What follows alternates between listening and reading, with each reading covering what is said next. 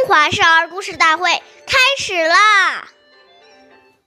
陆豫长，狄其一，长无言，退恭立，岁月易流逝，故事永流传。大家好，我是中华少儿故事大会讲述人周凯言。今天我给大家讲的故事是。张良敬吕第二十集，张良是刘邦的主要谋徒，青年轻时非常尊敬长辈。有一天，他在一座桥上散步，有位白发老人坐在桥头上，见张良走来。故意把脚上的草鞋甩到桥下，然后对张良说：“小伙子，把给我把鞋晾上来。”张良有点生气，见老汉年纪大，就照办了。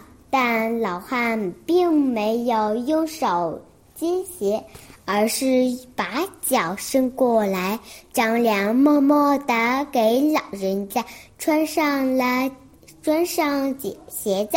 老人笑了，原来他是著名的学者黄石公，在故意考验他。见他见他，他见张良是可可塑之料。他见张良可塑之才，就把神奇的兵书传教了张良。下面有请故事大会导师王老师为我们解析这段小故事，掌声有请。好，听众朋友，大家好，我是王老师。我们把刚才这个故事给大家进行一个解读。这一段故事告诉我们：如果我们见到长辈还慢吞吞、大摇大摆地走上去，这种形象就已经充满了傲慢。文明礼貌看起来是一种外在的行为表现，实际上反映了一个人的内心修养，体现出一个人自尊和尊重他人的意识。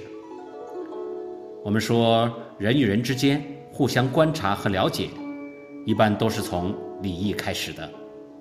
一个举止优雅、彬彬有礼的人，更容易交到好的朋友，找到好的工作。所以，礼貌就是一张金名片。而父母良好的行为举止，是对孩子最生动、最有效的礼貌教育。我们试想，一个满口脏话的家长。想要自己的孩子语言文明，也是不大可能的。因此，家长应严格要求自己，给孩子做出一个好的榜样。好，感谢您的收听，我们下期节目再见，我是王老师。